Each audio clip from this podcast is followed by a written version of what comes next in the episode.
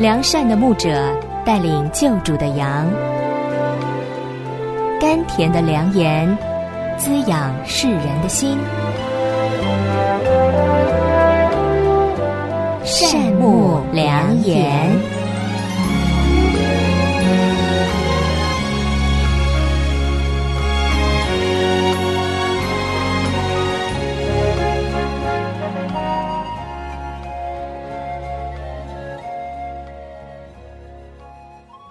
亲爱的良友家人们，平安！欢迎收听善牧良言，我是你们的老朋友杨谦。在诗篇中啊，有一些诗歌被称为上行之诗，其中呢有四篇是大卫所作。上行之诗呢也叫登阶之诗，是圣经中的瑰宝。虽然简短，却唱出了诗人对上帝所怀的深厚感情。正如大卫所说的。往耶和华的殿去，我就欢喜。上行之诗啊，是很优美的。大卫不仅唱出了自己的灵性旅程，更展现了以神为中心的群体敬拜服饰的样式。诗人说：“以色列啊，你要仰望耶和华。”对于今天的基督徒来说，上行之诗可以帮助我们学习表达对神的感恩、呼求和信靠。在今天的善牧良言节目中，江平安牧师呢将为大家解读上行之诗的启示，带领大家领会其中的敬拜原则，希望可以帮助大家建立合神心意的敬拜理念。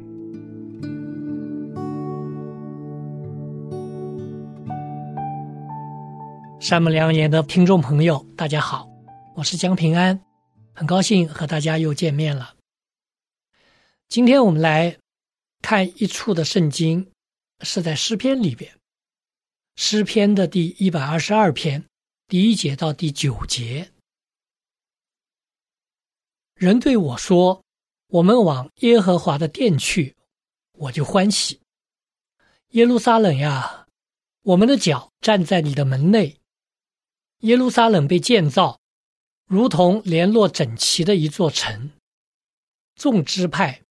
就是耶和华的支派上那里去，按以色列的常例称赞耶和华的名，又因在那里设立审判的宝座，就是大卫家的宝座。你们要为耶路撒冷求平安，耶路撒冷呀，爱你的人必然兴旺。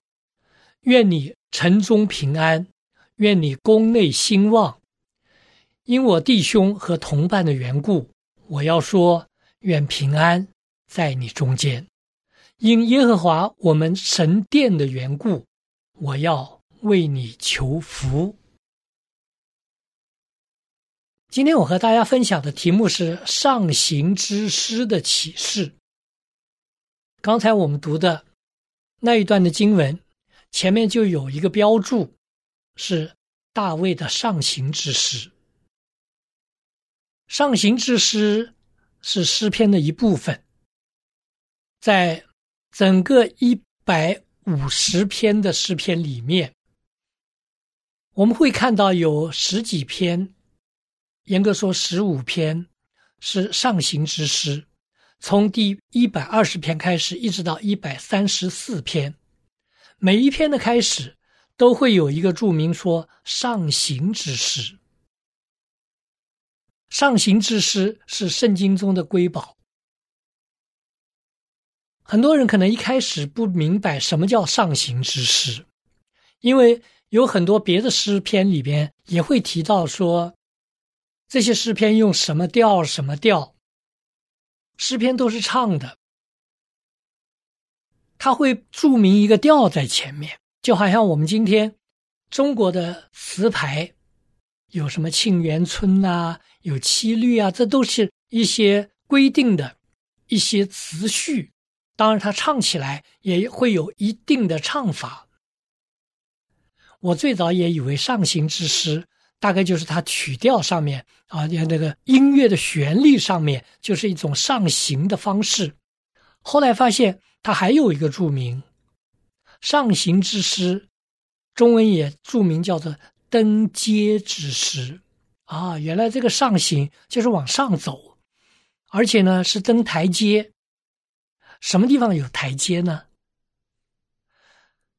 许多人都同意说，这个台阶就是在大卫城的南边，圣殿的南部有很多的台阶。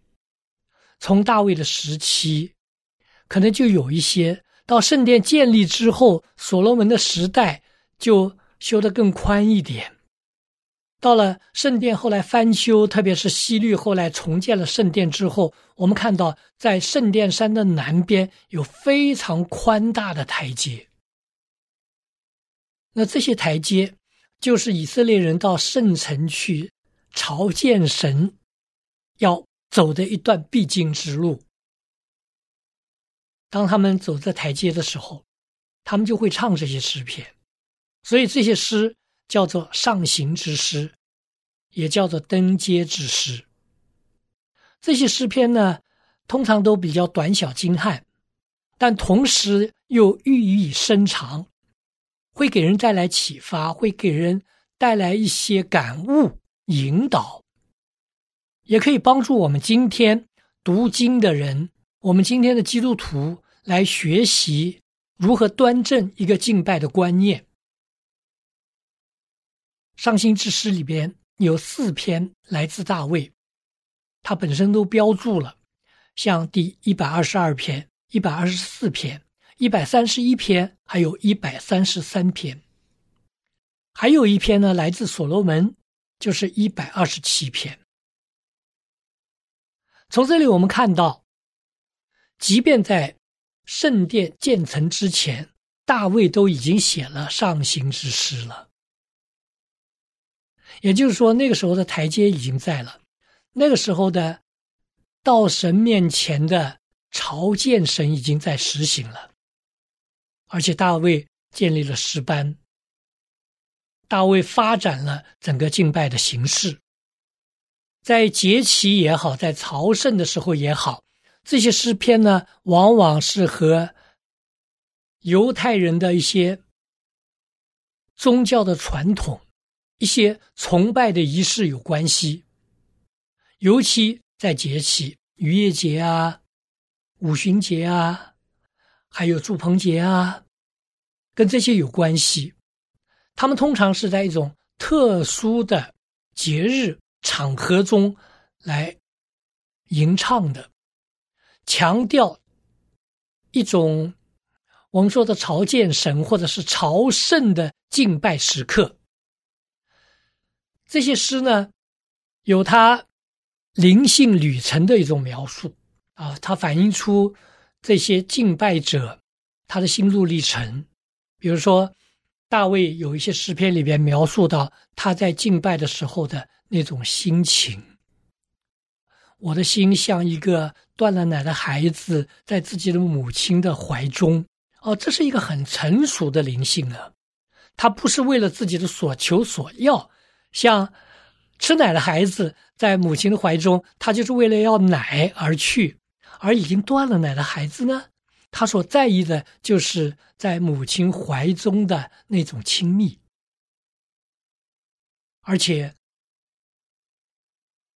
其他的上行之诗里边，我们都可以看到这种灵性成熟的一种反应，描绘了信徒他们在。往圣殿去朝拜的过程中间的一种心灵变化，从世俗的焦虑到对神的依赖，在它里边的安息，都可以在这些诗篇里边反映出来。而且呢，我们会看到群体的凝聚力。啊，大卫提到说：“弟兄和睦同居，何等的善，何等的美。”我们又看到上行之诗也是充满感恩的。对神的怜悯引导，对神的施予祝福表示感恩，而且也表达出对神的单单的依赖和信靠，并且在群体的聚集中间，也表达出群体的一种操练，群体中要学习的一些要点。所以，对上行之事的一种了解，可以帮助我们今天在敬拜中，在教会中，在这个基督徒的群体共同的服饰中，来学习一些非常重要的原则。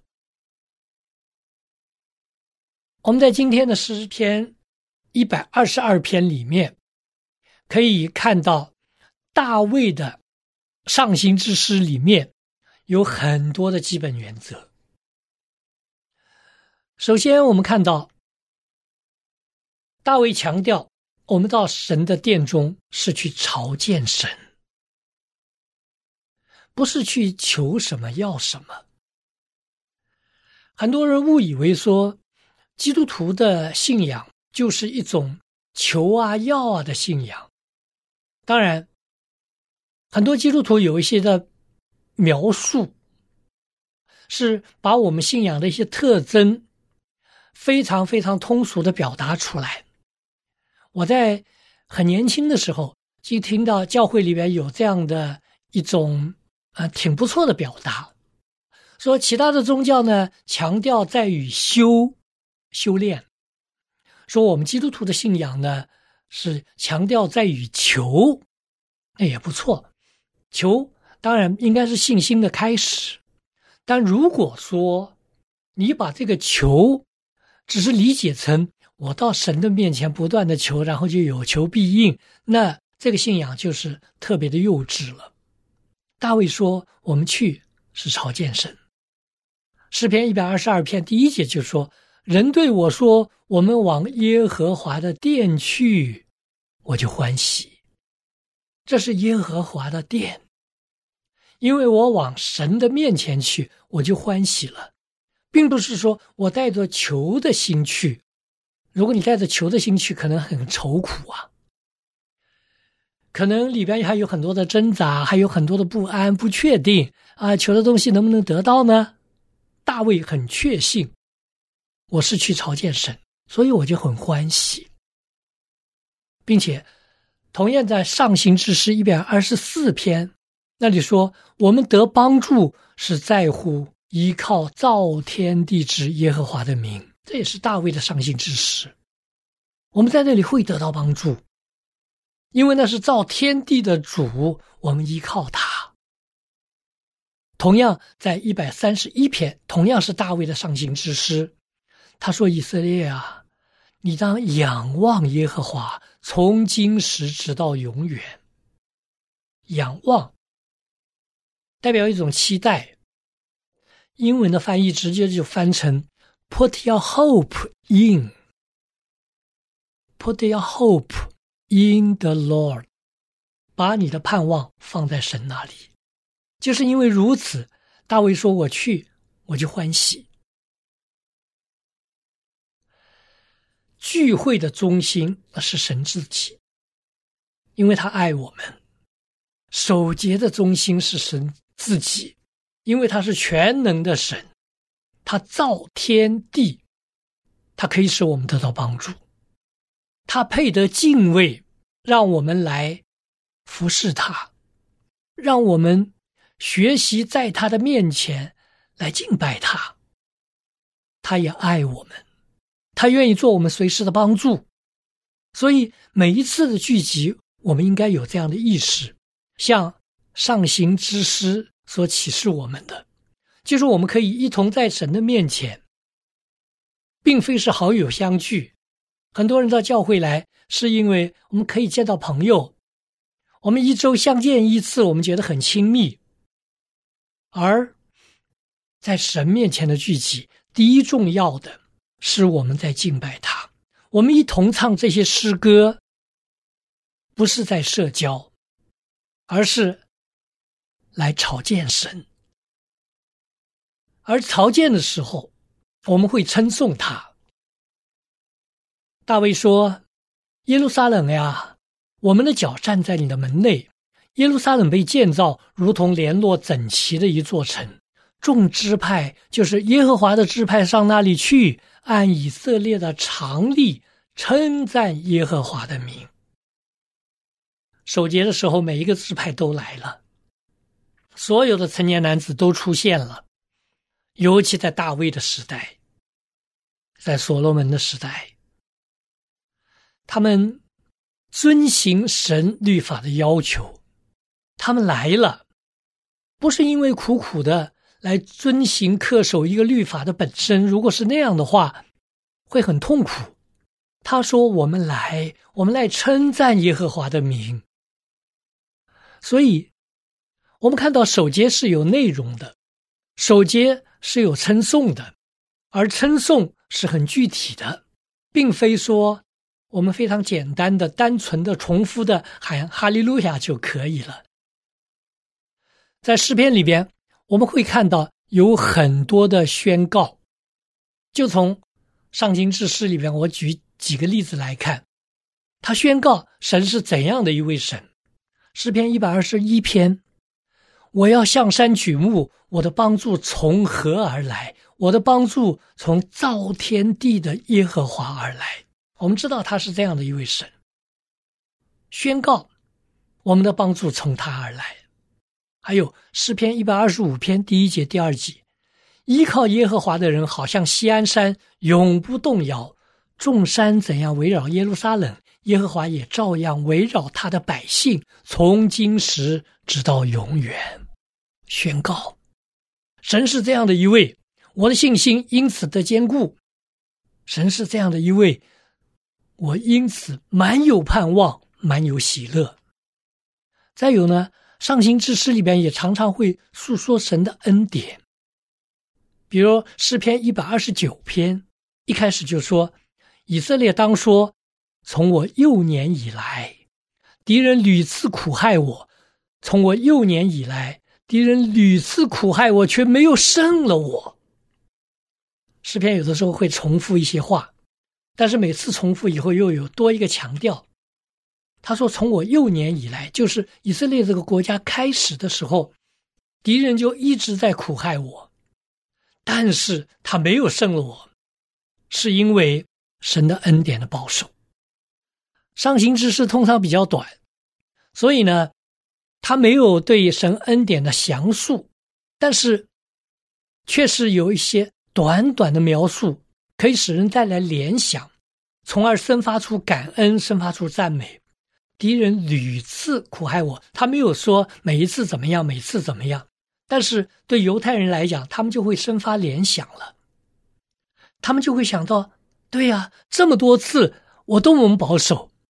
这样的诗篇，是不是也会给你带来联想的？是不是也会让你生发感恩呢？而且，在上行之诗里边，我们看到他强调一个群体的和睦，强调一种平安。诗篇一百二十二篇，我们看到第七集第八节。大卫说：“愿你城中平安，愿你宫内兴旺。因我弟兄和同伴的缘故，我要说：愿平安在你中间。愿愿愿，这是祝愿。大卫说：我愿的是平安。愿你城中平安，愿平安在你中间。诗篇一百三十三篇，大卫说。”看呐，弟兄和睦同居是何等的善，何等的美！这好比那贵重的油浇在亚伦的头上，流到胡须，又流到他的衣襟。守节聚会是一个同盟恩惠的群体，在神面前的共处。因此，首先要学习的就是彼此相爱。我们来不是仅仅的叙叙友情，我们学习彼此的服饰，我们学习彼此担当，担当个人的重担，分享个人的快乐，也分享个人的痛苦。与喜乐的人同乐，与哀哭的人同哭。大家也一起唱诗，在提醒当有一种和谐。一种群体的意识，以及我们彼此配搭、彼此扶持的本分所在，并且上行之诗也提醒我们学习彼此代求，做一个代祷的人。大卫说：“你们要为耶路撒冷求平安，耶路撒冷呀，爱你的人必然兴旺。”提到耶路撒冷，可能我们很多人马上会想到，今天在以色列在耶路撒冷的战争，很多人失去亲人，失去了家园，在那个地方，局势怎么发展我们都不知道。很多基督徒在为耶路撒冷求平安，因为他们看到有个应许，说你们要为耶路撒冷求平安。并且爱你的人必然兴旺，没错，我们应当为耶路撒冷求平安。我们为今天的犹太人祷告，因为他们是神的选民，神对他们的拣选永远不会后悔。但今天提到的耶路撒冷有更深一层的意思。今天提到的耶路撒冷是天上的耶路撒冷。是属天的耶路撒冷，也就是今天我们所说的教会。弟兄姐妹，我们要需要为教会求平安。这里讲的平安，并非是我们不遇到任何的挫折、逆境、挑战，而是让我们里边有神的同在，带给我们的平安。如果你爱教会，圣经应许说。这样的人必然兴旺。因耶和华我们神殿的缘故，我要为你求福。因为神在这里，所以我们为圣城祷告；因为神在我们中间，所以我们为教会祈求。上行之师开拓了我们的眼界，使我们不单单为自己的需要。不单单为自己的难处，为着自己的家来祷告，更要学习爱神的家，更要学习为神的众百姓来求平安。我们知道，人的心里牵挂着什么，就会为什么来祷告。一个自我中心的人，永远只会关注自己的利益，而诗篇在这里所说的房屋、城池。都是指的神的城，神的家。诗篇一百二十七篇，这是最有智慧的所罗门所写出来的上行之诗。他说：“若不是耶和华建造房屋，建造的人就枉然劳力；若不是耶和华看守城池，看守的人就枉然警醒。”既然我们知道是耶和华在建造房屋，建造他的殿。建造他的教会，我们属他的人都住在其内，是耶和华在看守城池新耶路撒冷，他爱的人都能够得以保守。那我们就当照着神的心意去祈求啊。诗篇所写出来的不仅是一种诗情画意，而是从古到今的现实，就是神。一直在建造房屋，一直在看守城池。我们需要为地上的耶路撒冷祷告，为神的选民代求。我们更需要学习为属天的耶路撒冷祷告，求神看顾保守城中的每一位弟兄姐妹。当你每次来聚会的时候，看看你身边的弟兄姐妹。看看他们的需要，看看他们生命成长所需要的，看看我自己的需要，看看我所在的这个教会的需要，看到全地更多的教会的需要，让我们的眼，让我们的心都能够变得宽广，像圣经所说，可以以。耶稣基督的心为心。耶稣的心是什么？他盼望今天他的教会能够合而为一。这从约翰福音十七章，耶稣为他的门徒、为他的教会的祷告，你就可以看到，他多次的说：“求神让你们合而为一。”使徒留下的话也是如此。最后的一位使徒约翰，他最后说的最多的一句话就是：“小子们呐，你们要彼此相爱。”而这彼此相爱不仅仅是一口口号，不仅仅是一个观念，它让我们学习，在每一次聚集的时候，我们能够彼此的来服侍。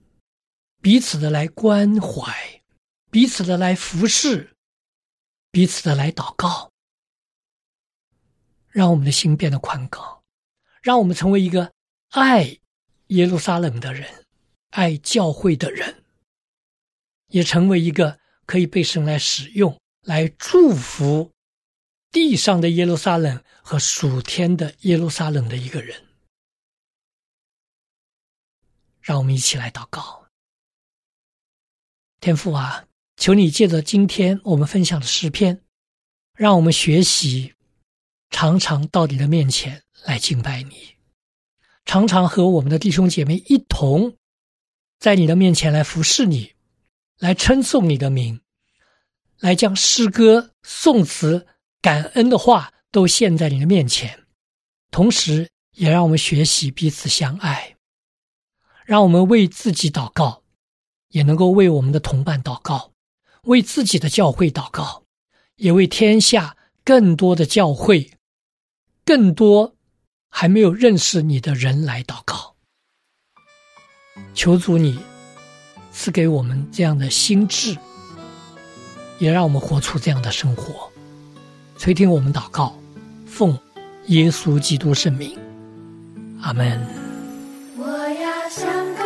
我要向